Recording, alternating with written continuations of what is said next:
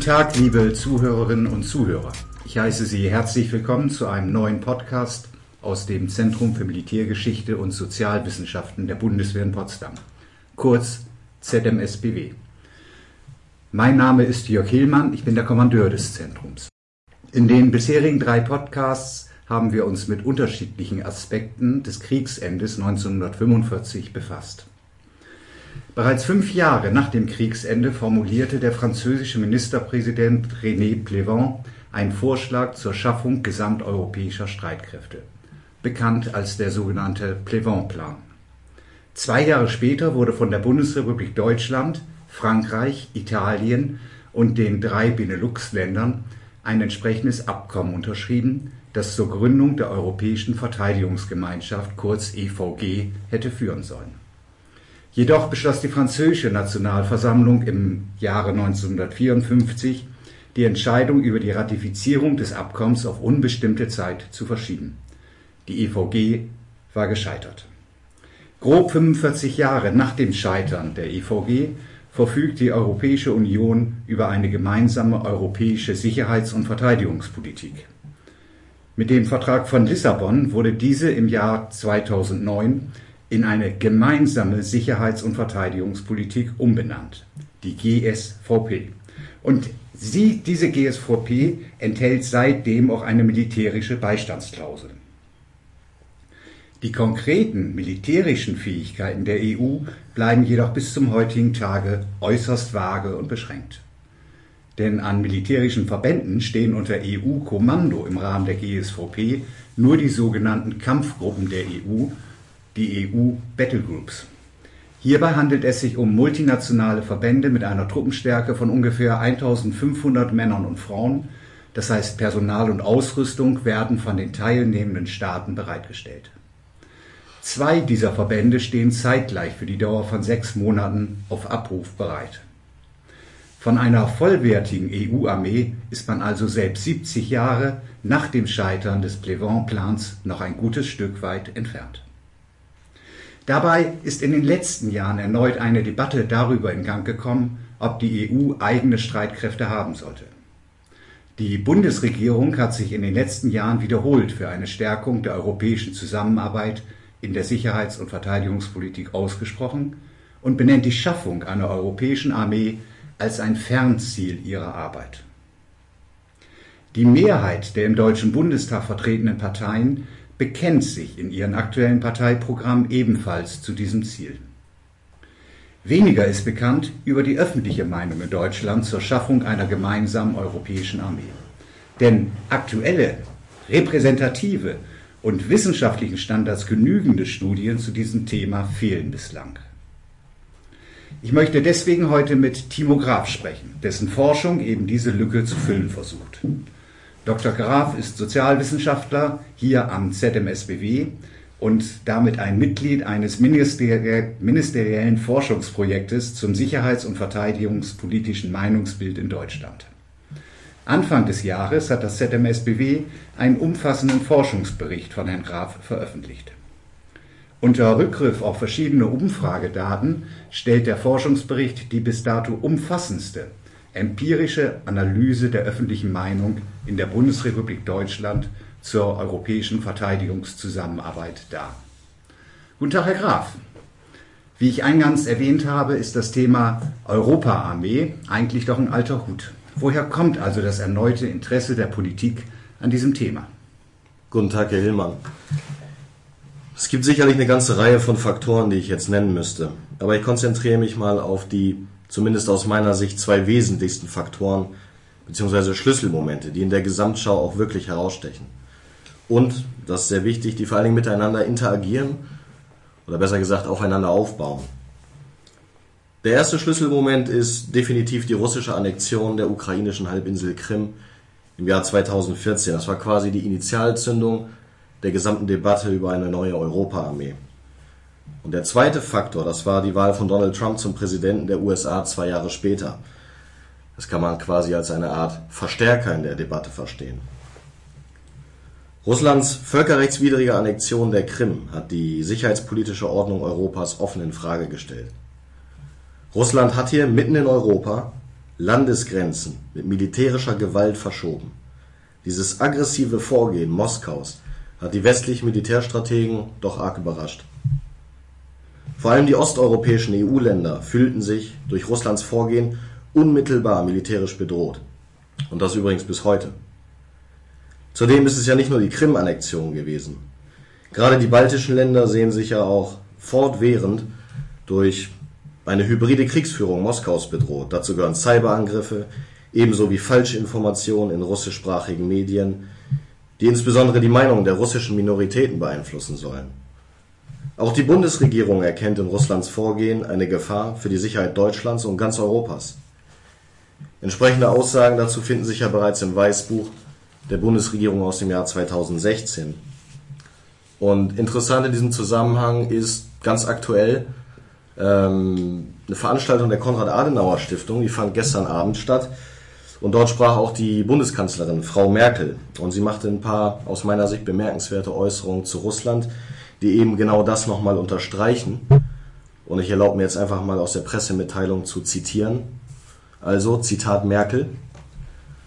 Russland hat in seiner unmittelbaren Nachbarschaft einen Gürtel ungelöster Konflikte geschaffen und die ukrainische Halbinsel Krim völkerrechtswidrig annektiert. Es unterstützt Marionettenregime in Teilen der Ostukraine und greift westliche Demokratien mit hybriden Mitteln an, darunter auch Deutschland.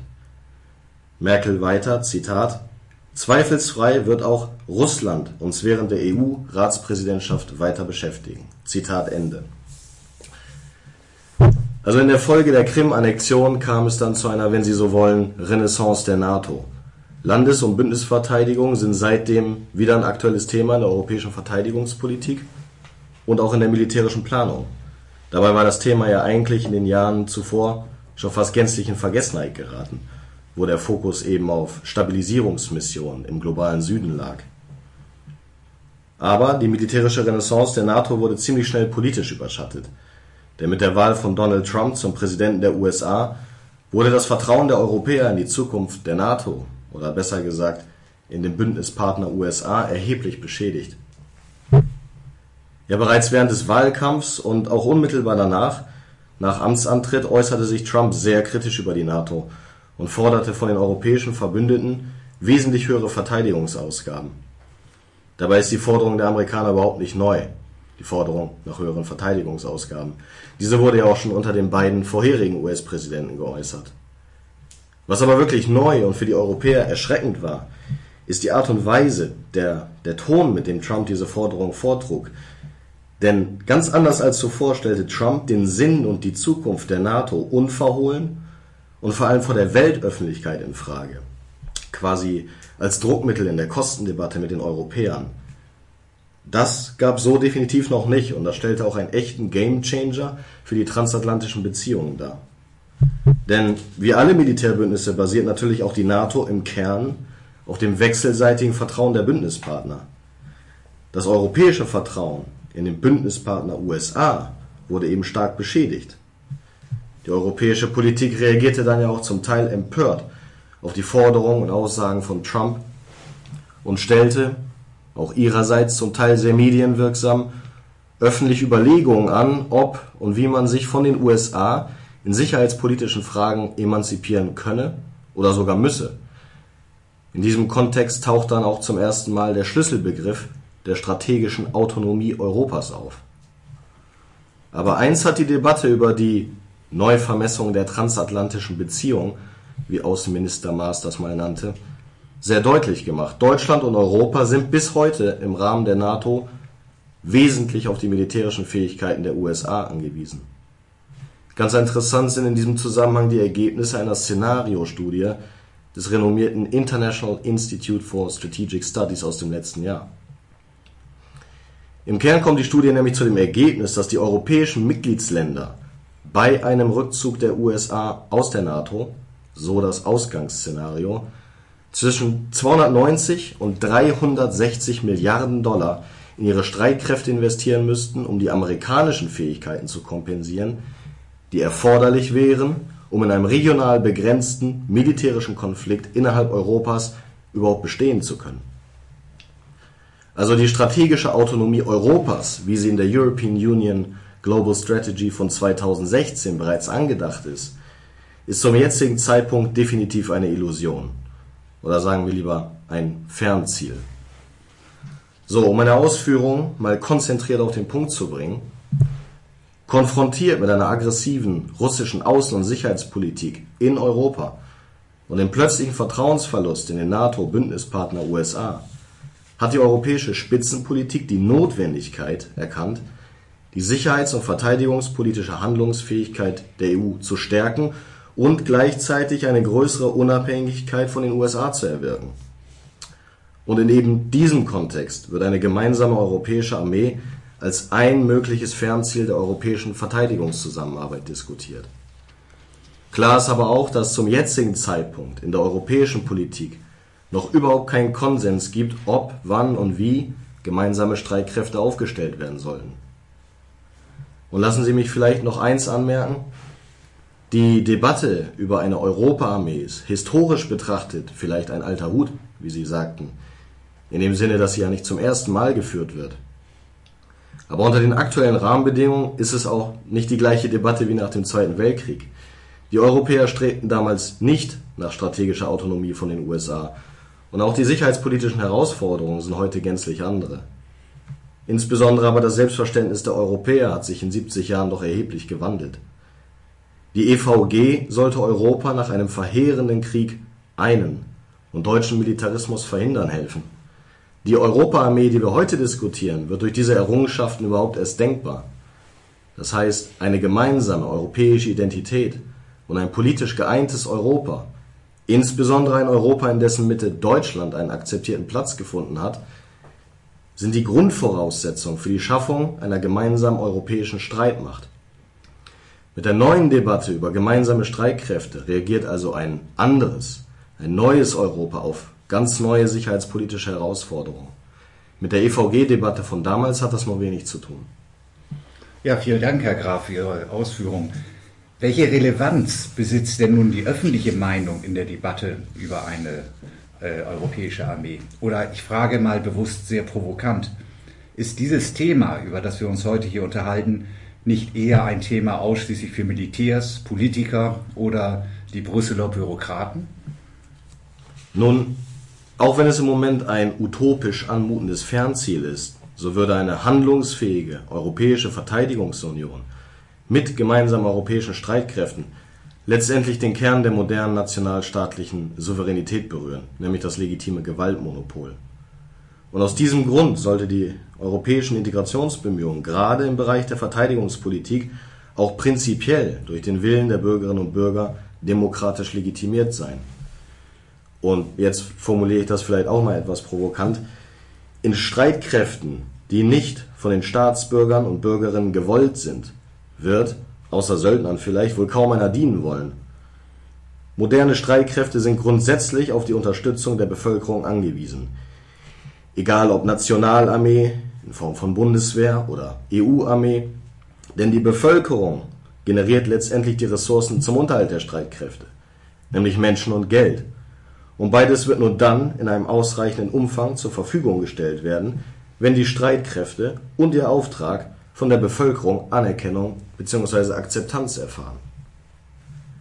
Empirische Untersuchungen der öffentlichen Meinung zur Schaffung einer EU-Armee können also hinsichtlich der politischen Legitimität dieses Projektes wichtige Erkenntnisse liefern, die in den politischen Planungen und öffentlichen Debatten auch berücksichtigt werden sollten, aber nicht unbedingt als finales Votum der Bevölkerung, das Meinungsbild ist ja auch immer einem gewissen Wandel unterworfen, sondern als aktuelle und wissenschaftlich fundierte Informationsbeiträge in einer sich fortlaufend entwickelnden Diskussion über die Zukunft der Verteidigung der Europäischen Union und ihrer Mitgliedstaaten. Das Zentrum für Militärgeschichte und Sozialwissenschaften der Bundeswehr hat Anfang des Jahres 2020 von Ihnen einen umfassenden Forschungsbericht zur öffentlichen Meinung zur EU-Verteidigungszusammenarbeit veröffentlicht. Woher stammen, Herr Graf, die Daten, die Sie für Ihre Forschung genutzt haben? Das ist vielleicht eine etwas trockene Frage, aber doch eine ganz wesentliche für das Verständnis der Ergebnisse und auch zur Einordnung. Also der Forschungsbericht basiert auf einer Vielzahl von Umfragedaten. Er stützt sich im Kern aber vor allem auf die jährliche Bevölkerungsbefragung des ZMSBW. Diese wird im Übrigen bereits seit 1996 im Auftrag des Bundesministeriums der Verteidigung durchgeführt und stellt damit die längste Zeitreihe sicherheits- und verteidigungspolitischer Umfragen in Deutschland dar. Also im letzten Jahr haben wir 2474 zufällig ausgewählte Personen in persönlichen Interviews befragt. Und das nicht nur zur europäischen Armee, sondern zu einer Vielzahl von außen-, sicherheits- und verteidigungspolitischen Themen. Die Stichprobe ist repräsentativ für die in Haushalten lebende Bevölkerung ab 16 Jahren. Die Erhebung und die Aufbereitung der Daten übernimmt immer ein professionelles Befragungsinstitut, denn wir haben gar nicht die Manpower dafür. Aber die Auswertung der Daten, die erfolgt immer durch das ZMSBW.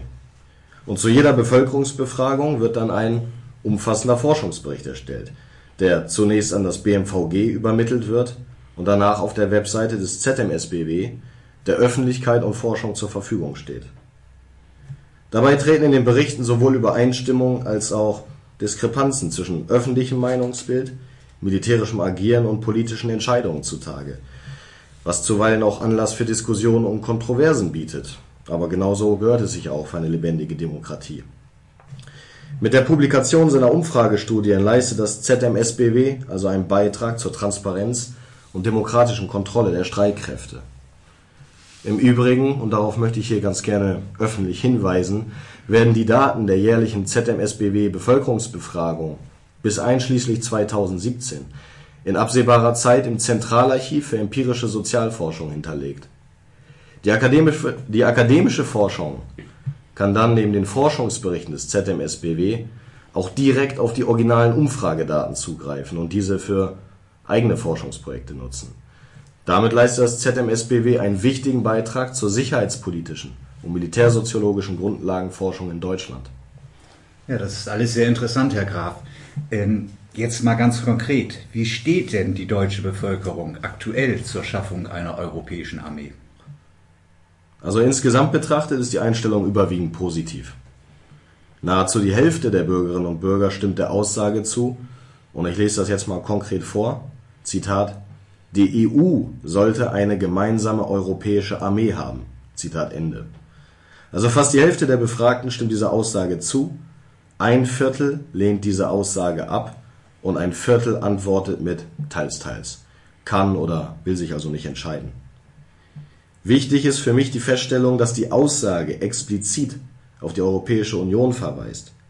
Die Zustimmung oder Ablehnung bezieht sich somit auf die Schaffung gemeinsamer Streitkräfte im Rahmen der EU. Denn zwischenzeitlich sprechen ja einige Spitzenpolitiker auch nur noch von der Armee der Europäer, ohne einen konkreten Bezug zur EU herzustellen. Das ist natürlich Unsinn, denn nur die EU kann einen politischen und institutionellen Rahmen bieten, in dem gemeinsame europäische Streitkräfte überhaupt denkbar sind. Wirklich interessant ist aber der Befund, dass in nahezu allen soziodemografischen Teilgruppen der deutschen Bevölkerung eine positive Einstellung zur Schaffung einer EU-Armee vorherrscht. Wir sprechen hier von Zustimmungswerten von knapp unter 50 Prozent. Zwischen Männern und Frauen Personen mit und ohne Migrationshintergrund und zwischen den Altersgruppen bestehen keine statistisch signifikanten Unterschiede. Bei allen herrscht eine positive Einstellung vor. Es gibt aber natürlich doch Einstellungsunterschiede und die treten insbesondere zwischen den Wählergruppen zutage. Die Anhänger von SPD, CDU, CSU, FDP und den Grünen stehen der Schaffung einer EU-Armee mehrheitlich positiv gegenüber im Durchschnitt 50 Prozent, bei den SPD-Anhängern sogar etwas über 50 Prozent. Während die Anhänger der Linken und der AfD sowie Nichtwähler und Befragte ohne Parteipräferenz gemeinsame Streitkräfte wesentlich kritischer sehen. Da reden wir dann über Zustimmungswerte von etwas mehr als 30 Prozent. Also mit Ausnahme einiger weniger Gruppen herrscht in der deutschen Bevölkerung eine überwiegend positive Einstellung zur Schaffung einer EU-Armee vor. Herr Graf, das war ja nun der aktuelle Stand. War, war das denn schon immer so? Nein, das war nicht immer so. Die Einstellung hat sich in den letzten Jahren massiv verändert. Im Jahr 2013 zum Beispiel stimmten der Schaffung einer gemeinsamen europäischen Armee insgesamt nur ein Drittel der Deutschen zu.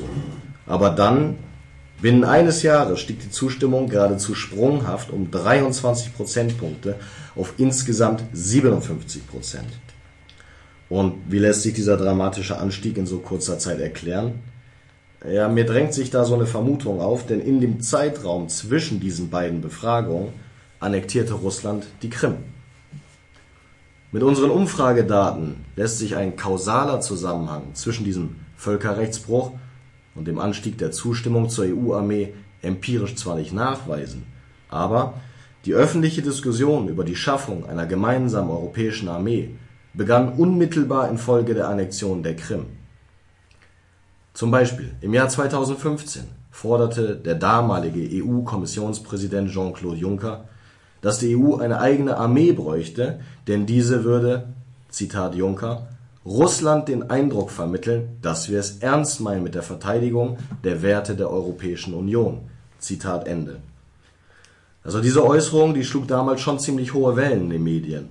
Und Juncker erhielt ja auch umgehend Unterstützung von deutschen Spitzenpolitikern und sogar Mitgliedern der Bundesregierung, unter anderem auch von der damaligen Verteidigungsministerin. Wichtig ist aber auch die Erkenntnis, dass die öffentliche Zustimmung zur EU-Armee seit 2014 auf einem hohen Niveau stabil ist. Es scheint also so, als wenn die in 2014 erfolgte Einstellungsänderung zur EU-Armee nachhaltig ist. Und wie sieht das im europäischen Vergleich aus? Es heißt ja eigentlich immer, die Deutschen seien besonders europafreundlich. Gilt das auch im Fall gemeinsamer europäischer Streitkräfte? Also für sich betrachtet erwecken die deutschen Zustimmungswerte zunächst einmal den Eindruck, recht hoch zu sein. Doch im europäischen Vergleich zeigt sich dann, dass die Zustimmung zur EU-Armee in Deutschland eher durchschnittlich ausgeprägt ist. Hier beziehe ich mich jetzt auf die Eurobarometer-Umfragen der Europäischen Kommission, die eben einen Vergleich unter allen EU-Mitgliedstaaten ermöglichen. Die aktuellsten Daten zu dem Thema EU-Armee wurden im Jahr 2017 erhoben und zeigen, dass Deutschland, was die Zustimmungswerte angeht, nur auf Platz 17 von damals noch 28 Mitgliedstaaten kommt. Insbesondere die Bevölkerung in den Benelux-Staaten sowie den osteuropäischen Ländern stimmen der Schaffung einer gemeinsamen europäischen Armee stärker zu als die Deutschen. Spitzenreiter sind übrigens die Niederlande und Belgien mit einem Zustimmungswert von jeweils 74 Prozent. Schlusslicht, und das ist vielleicht wenig überraschend, ist Großbritannien mit 39 Prozent Zustimmung. Aber Großbritannien ist ja nun nicht mehr Teil der EU. Ja, Herr Graf, da haben Sie recht. Aber wo Sie jetzt gerade den Brexit erwähnen, können Sie mit Ihren Daten erklären, wie sich der Austritt Großbritanniens aus der EU auf die Einstellung der Deutschen zur EU-Armee auswirkt?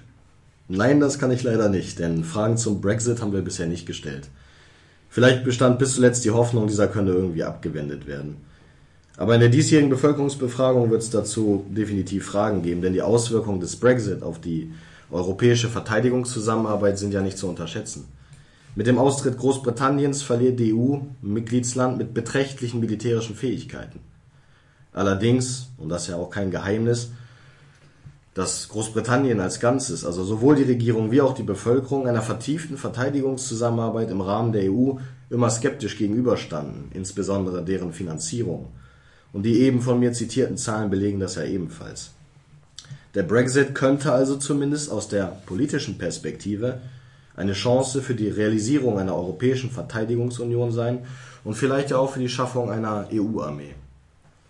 Unabhängig davon ist aber klar, dass Großbritannien und die EU auch in Zukunft in sicherheits- und verteidigungspolitischen Fragen eng miteinander kooperieren werden. Und auch für Deutschland gilt, Großbritannien bleibt ein verlässlicher Partner, bilateral und im Rahmen der NATO. Vielleicht kann ja die militärische Kooperation mit Norwegen als Blaupause für die künftigen Beziehungen zwischen Deutschland und Großbritannien dienen. Und im Übrigen haben Deutschland und Großbritannien ja auch mit dem Joint Vision Statement aus dem Jahr 2018 ganz konkret ihre Absicht bekundet, auch nach dem Brexit eng und vertrauensvoll militärisch kooperieren zu wollen. Nun haben wir bereits über die allgemeine Einstellung in der Bevölkerung zur Schaffung einer EU-Armee gesprochen. Diese Einstellung haben wir bis jetzt noch nicht sehr spezifisch betrachtet. Eine gemeinsame europäische Armee könnte doch die bestehenden nationalen Armeen vollständig ersetzen oder parallel dazu aufgebaut werden. Welche Präferenzen haben die Deutschen in dieser Frage? Ja, da haben Sie vollkommen recht. EU-Armee ist ja nicht gleich EU-Armee. In diesem Zusammenhang muss man erst einmal festhalten, dass es überhaupt keinen politischen Konsens hinsichtlich der Definition einer europäischen Armee gibt. Die Begriffe europäische Armee, Europa-Armee, EU-Armee oder Armee der Europäer werden durch unterschiedliche politische Akteure in unterschiedlichen Kontexten auch ganz unterschiedlich verwendet. Dementsprechend ist die konkrete Ausgestaltung einer EU-Armee eine offene Frage. Allen Begriffen gemein ist jedoch die Vision der, zumindest teilweise, Integration europäischer Streitkräfte, die eben über den Status quo der engen militärischen Zusammenarbeit hinausginge und somit nicht nur bereits vorhandene militärische Strukturen und Fähigkeiten zusammenführen würde, sondern auch gänzlich neue schaffen könnte. Und wie sehen das Ihre Befragten? Wir haben die Umfrageteilnehmer zu ihrer Präferenz hinsichtlich der künftigen Organisation der Streitkräfte in Europa befragt. Und es zeigt sich, dass der größte Teil der Befragten, also fast jeder Vierte, eine enge Zusammenarbeit nationaler Streitkräfte im europäischen Rahmen bevorzugt. Also eigentlich das, was wir bereits heute schon in Europa haben. Knapp ein Drittel der Befragten befürwortet den Aufbau einer dauerhaften europäischen Armee parallel zu den bestehenden nationalen Streitkräften. Immerhin 12 Prozent stimmen dem Aufbau einer gemeinsamen europäischen Armee zu, die die nationalen Streitkräfte ersetzen würde. Und ein vergleichbarer Anteil der Befragten wünscht sich dagegen eine rein nationale Organisation der Streitkräfte. Also insgesamt befürwortet eine relative Mehrheit von immerhin 44 Prozent den Aufbau dauerhafter europäischer Streitkräfte und damit eine Entwicklungsperspektive, die über den Status quo der engen Kooperation nationaler Streitkräfte hinausgeht. Aber nur ein kleiner Teil der deutschen Bevölkerung wäre auch dazu bereit, die Bundeswehr vollständig durch eine EU-Armee zu ersetzen. Diese Präferenzen scheinen im Übrigen weitgehend stabil zu sein, denn im Vergleich zum Vorjahr beobachten wir nur marginale Unterschiede. In der politischen Debatte für und gegen die Schaffung einer gemeinsamen europäischen Armee werden verschiedene Gründe genannt. Welche Gründe sind denn für die deutsche Bevölkerung von besonderer Bedeutung? Für die deutsche Bevölkerung scheint eine ganze Reihe von Gründen von Bedeutung zu sein. Eine absolute Mehrheit der Deutschen, also immer über 50 Prozent, ist der Auffassung, dass durch die Schaffung einer gemeinsamen europäischen Armee allem voran ein Beitrag zur Sicherung des Friedens in Europa geleistet werden könnte, sich der Zusammenhalt Europas stärken ließe Europa mehr Einfluss in der Welt hätte, die militärische Leistungsfähigkeit im Vergleich zu den bestehenden nationalen Armeen vergrößert würde und sich die Abhängigkeit Europas von den USA in der Sicherheits- und Verteidigungspolitik verringern ließe. Und auch Russland spielt eine nicht zu unterschätzende Rolle, denn eine relative Mehrheit von 44 Prozent stimmt außerdem der Aussage zu, dass Europa der militärischen Herausforderung durch Russland besser mit einer gemeinsamen Armee begegnen könnte. Bei der Frage, ob sich durch die Schaffung einer gemeinsamen Armee für Deutschland Kosten sparen ließen, das ist ja eins der liberalen Argumente für eine gemeinsame Armee, da ist die öffentliche Meinung gespalten. Etwas mehr als ein Drittel glaubt an eine Kostenersparnis, ein Drittel tut dies nicht und mehr als ein Viertel ist unentschieden. Setzen wir nun diese Gründe für eine EU-Armee in Beziehung zu der allgemeinen Einstellung der Befragten zur EU-Armee, dann zeigt sich, dass die Haltung zur EU-Armee am stärksten von dem Narrativ Zusammenhalt und Frieden in Europa beeinflusst wird. Eine mögliche EU-Armee wird also am ehesten Zuspruch in der deutschen Öffentlichkeit erfahren, wenn diese als Beitrag zum innereuropäischen Frieden und Zusammenhalt kommuniziert wird. Nicht zu unterschätzen ist jedoch auch die öffentliche Meinung, der öffentliche Zuspruch zu den möglichen realpolitischen Aspekten einer EU-Armee. Denn die Mehrheit der Bürgerinnen und Bürger versteht eine EU-Armee durchaus als Machtinstrument in der internationalen Politik, welches Europa mehr Autonomie, vor allen Dingen von den USA, und überhaupt mehr Einfluss und Schlagkraft geben würde. Die deutsche Bevölkerung ist in diesem Punkt also vielleicht sehr viel realpolitik tauglicher als ihr das so mancher Spitzenpolitiker zutraut. Ja, den letzten Satz kann ich nur unterstreichen. Das klingt doch alles, äh, Herr Graf, ganz positiv. Gibt es denn auch Zweifel, die man vielleicht genauer betrachten sollte? Ja, natürlich gibt es auch Zweifel am Projekt EU-Armee.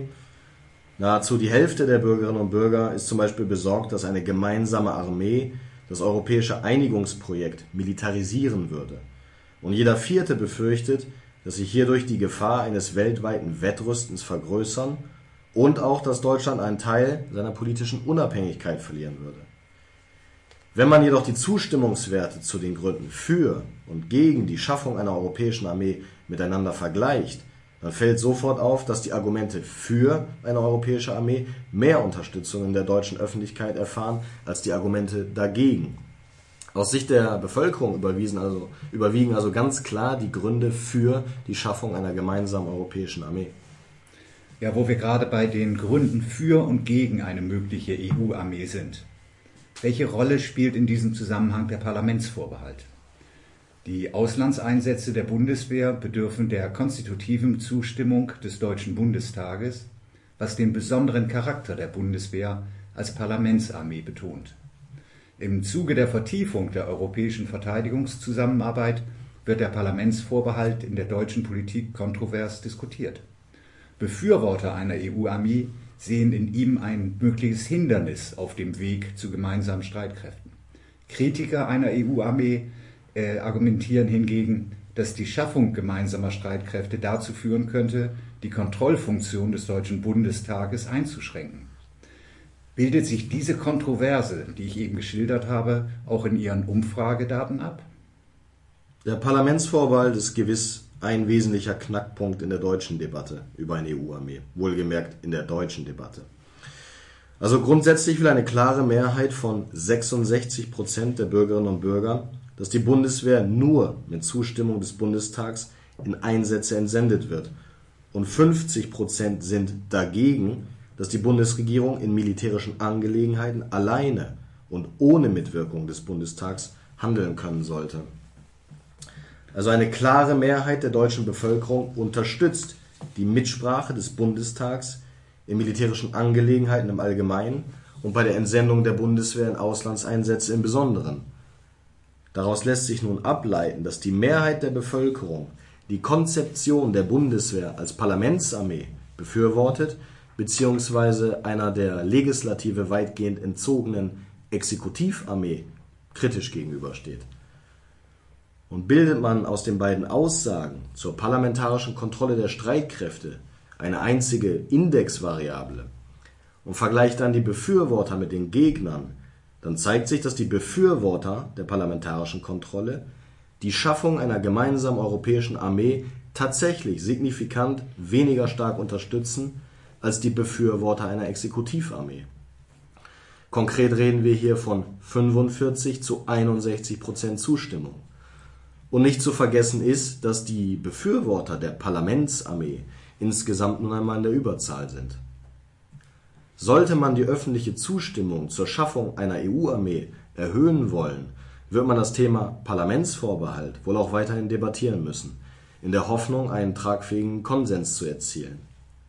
Denkbar wäre ja durchaus ein Parlamentsvorbehalt des Europäischen Parlaments. Dadurch würde eine EU-Armee nicht weniger demokratisch oder geringer kontrolliert als die heutige Bundeswehr. Nur sind es dann eben nicht einzig deutsche Parlamentarier, die über mögliche Einsätze entscheiden würden. Es geht im Kern der Debatte also nicht wirklich um ein Mehr oder weniger an parlamentarischer Kontrolle der Streitkräfte, sondern um Entscheidungskompetenzen bzw. Mitspracherechte. Das ist bzw. war bei der europäischen Integration in anderen Politikfeldern ja auch nicht anders. Ungeachtet dessen hat der Parlamentsvorbehalt für die Deutschen historisch betrachtet natürlich eine besondere Bedeutung. Eine EU-Armee ohne parlamentarische Kontrolle, egal nun durch welches Parlament, ist für die Mehrheit der Deutschen wohl nur schwer vorstellbar. Ja, von der deutschen Politik möchte ich jetzt auf die internationale Politik zu sprechen kommen. Sie sagten eingangs, dass die russischen Militäraktivitäten in der Ukraine zu einem Umdenken in der europäischen Politik geführt hätten und quasi die Initialzündung der Debatte um eine gemeinsame europäische Armee war. Besteht denn auch in der öffentlichen Meinung ein Zusammenhang zwischen dem Bedrohungsgefühl durch Russland und dem Zuspruch zur EU-Armee? Nun, wie ich bereits erwähnt hatte, stieg die Zustimmung in der deutschen Bevölkerung zur EU-Armee ja gerade im Jahr der Krim-Annexion um 23 Prozentpunkte. Das ist schon eine dramatische Veränderung der öffentlichen Meinung. An Russlands Ukraine-Politik hat sich seitdem ja wenig geändert. Gleichzeitig sehen wir aber auch, dass die öffentliche Zustimmung zur EU-Armee nahezu unverändert hoch ist. Ich hatte aber auch bereits gesagt, dass sich unsere Daten leider nicht dazu eignen, einen möglichen Kausalzusammenhang zu prüfen. Dazu müsste man jedes Jahr dieselben Leute befragen, also eine sogenannte Panel-Studie durchführen, was wir nicht tun.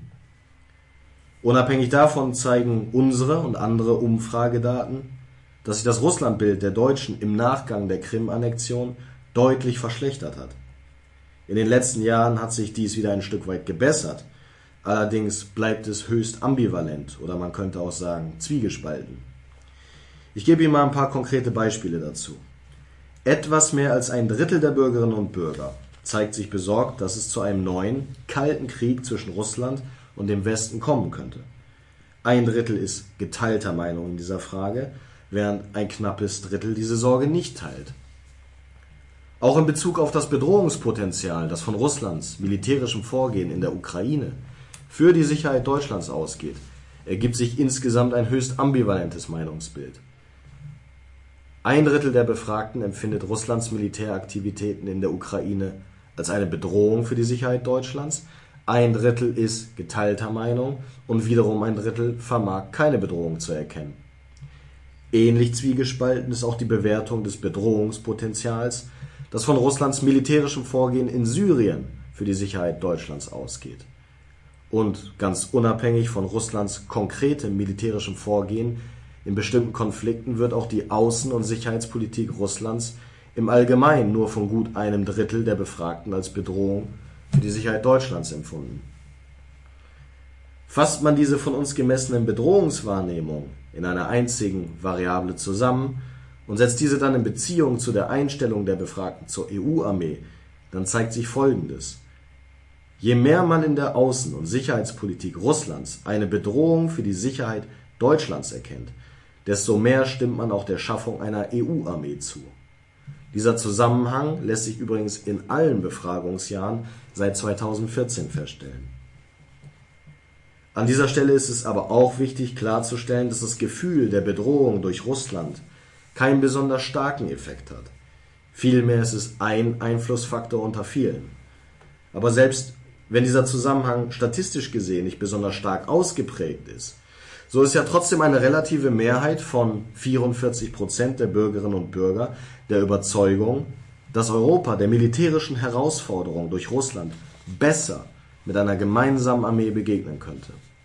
Um Ihre Frage also in einem Satz zu beantworten, ja, das Gefühl der Bedrohung durch Russland erhöht die öffentliche Zustimmung zur Schaffung einer gemeinsamen europäischen Armee, aber eben nicht sehr stark.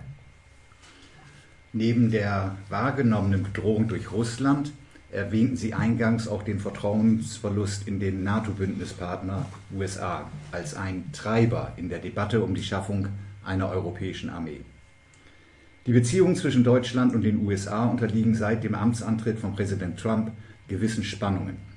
Insbesondere Präsident Trumps Kritik an der Lastenteilung innerhalb der NATO und der Höhe der deutschen Verteidigungsausgaben sowie die damit verbundene Androhung eines möglichen amerikanischen Rückzuges aus der NATO haben öffentliche Reaktionen der Bundesregierung hervorgerufen. So stellte die Bundeskanzlerin im Mai 2018 fest, ich zitiere, die Zeiten, in denen wir uns auf andere völlig verlassen konnten, die sind ein Stück vorbei. Und deshalb kann ich nur sagen, wir Europäer müssen unser Schicksal wirklich in unsere eigene Hand nehmen. Zitat Ende. Bundesaußenminister Heiko Maas plädierte sogar für eine Neuvermessung der transatlantischen Partnerschaft. Und Bundespräsident Frank-Walter Steinmeier gab in einer öffentlichen Rede in den USA über die transatlantischen Beziehungen zu bedenken, dass der, ich zitiere, Schaden der heutigen Erschütterung tiefgehender, langfristiger und vor allem irreparabel sein könne. Zitat Ende. Die Bundesregierung stellt offenkundig eine Veränderung in den Beziehungen zu den USA fest. Wie beurteilt denn nun, Herr Graf, die deutsche Bevölkerung das Verhältnis zu den USA? Und wie wirkt sich das auf die Zustimmung zu einer europäischen Armee aus? Das Verhältnis zu den USA wird seit der Wahl von Donald Trump auch von den Bürgerinnen und Bürgern sehr kritisch bewertet. Das zeigt eine Vielzahl von Umfragestudien, nicht nur unsere eigenen. Was aber wirklich überrascht, die deutsch-amerikanischen Beziehungen werden von der Bevölkerung in einigen Aspekten sogar kritischer beurteilt als zum Beispiel das Verhältnis zwischen Deutschland und Russland, insbesondere in sicherheitspolitischen Fragen. Um das mal an ein paar Punkten zu illustrieren. 39 Prozent der Befragten sehen in der Außen- und Sicherheitspolitik der USA eine Bedrohung für die Sicherheit Deutschlands. Im Falle Russland sind es nur 34 Prozent, also immerhin 5 Prozent weniger.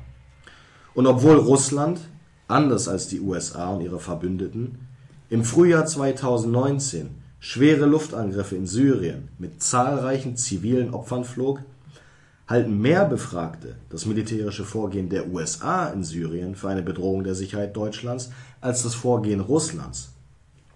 Das muss man sich mal überlegen.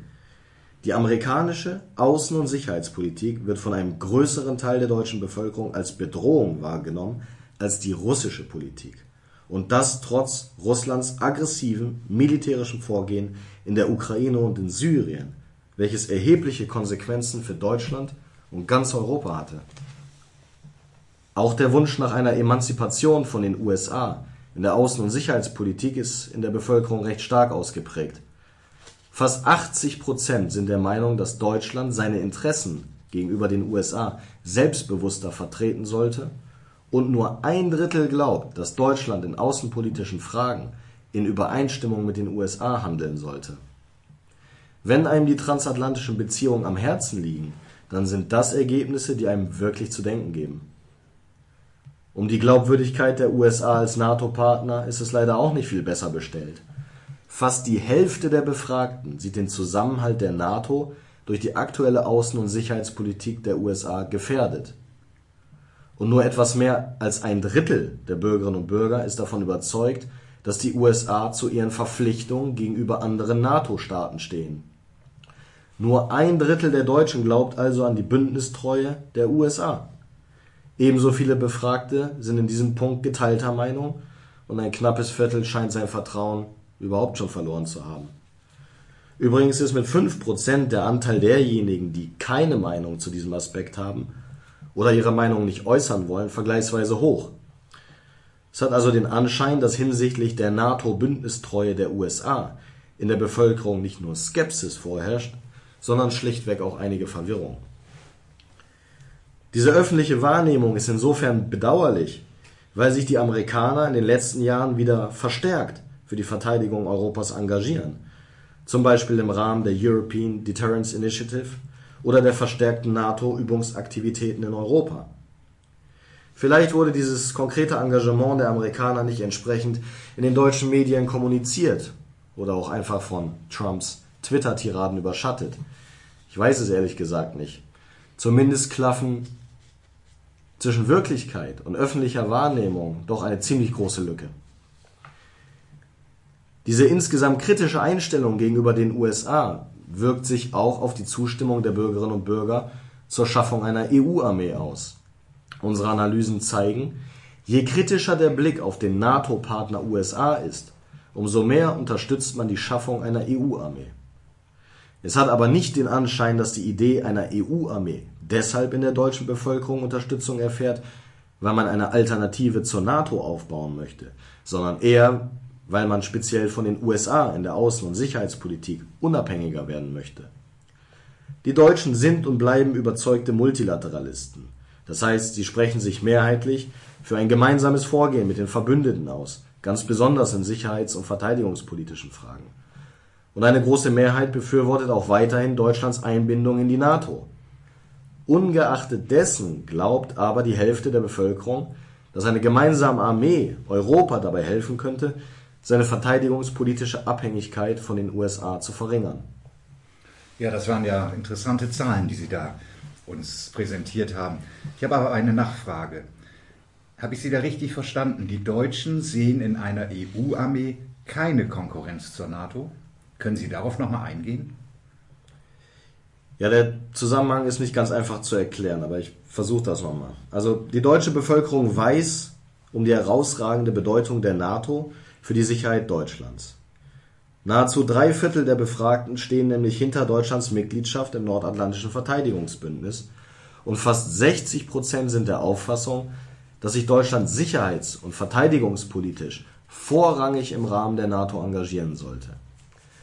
Setzt man die Einstellung zu Deutschlands Engagement und Mitgliedschaft in der NATO, also die zwei Aussagen, die ich gerade vorgelesen habe, in Beziehung zu der Einstellung der Befragten zur Schaffung einer EU-Armee, dann zeigt sich tatsächlich ein positiver Zusammenhang. Je größer der Wert, den man Deutschlands NATO-Mitgliedschaft also beimisst, umso größer ist auch die Unterstützung für die Schaffung einer EU-Armee. Und vergleicht man jetzt ganz explizit die Gruppe derjenigen, die Deutschlands NATO-Mitgliedschaft ablehnen, mit der Gruppe der Befürworter, zeigt sich ebenfalls, dass die NATO-Befürworter die Schaffung einer EU-Armee stärker unterstützen als die expliziten NATO-Gegner. Die NATO-Fürsprecher in der deutschen Bevölkerung stehen einer Vertiefung der Verteidigungszusammenarbeit im Rahmen der EU also nicht im Weg.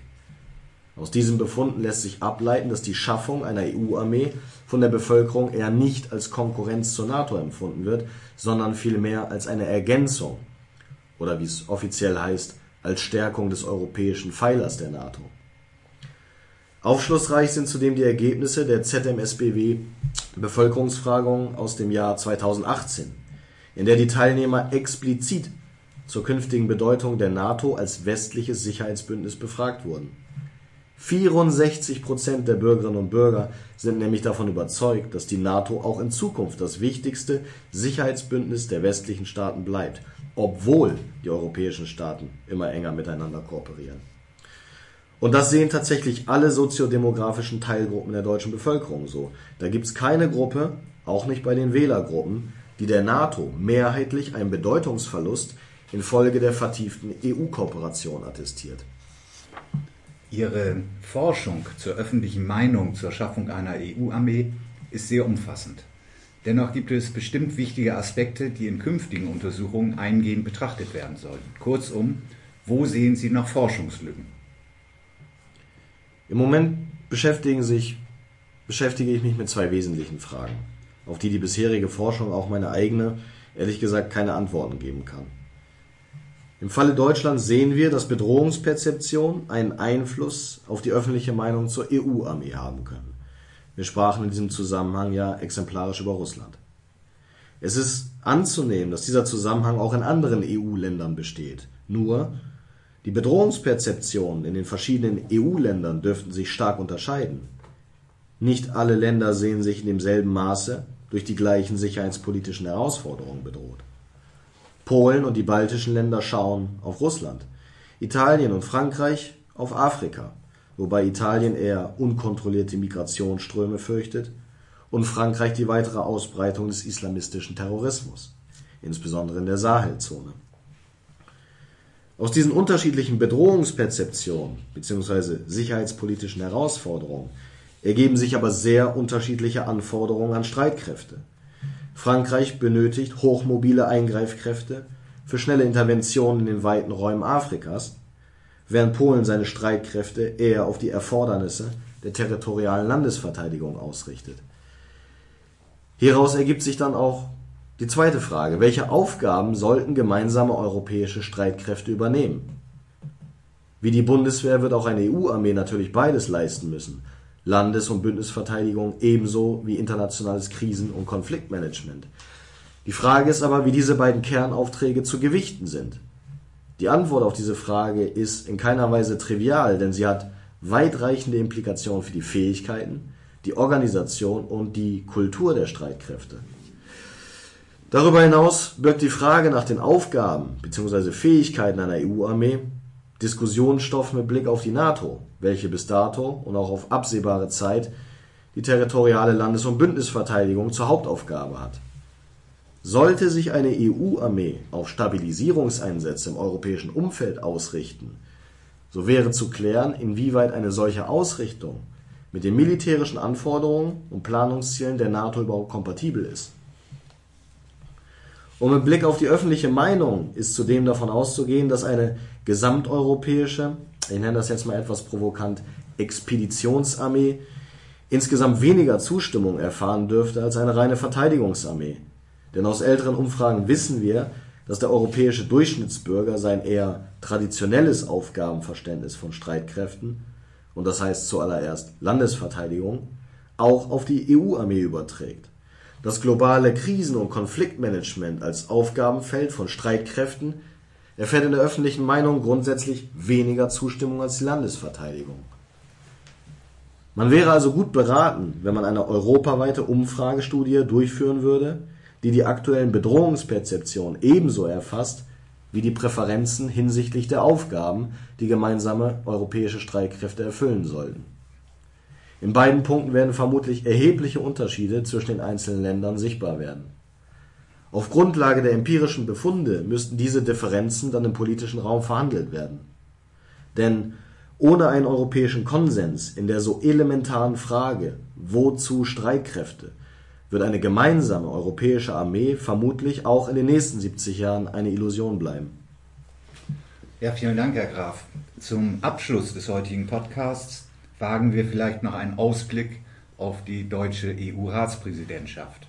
Die beginnt ja am 1. Juli 2020. Welche Impulse erwarten Sie mit Blick auf die europäische Verteidigungszusammenarbeit?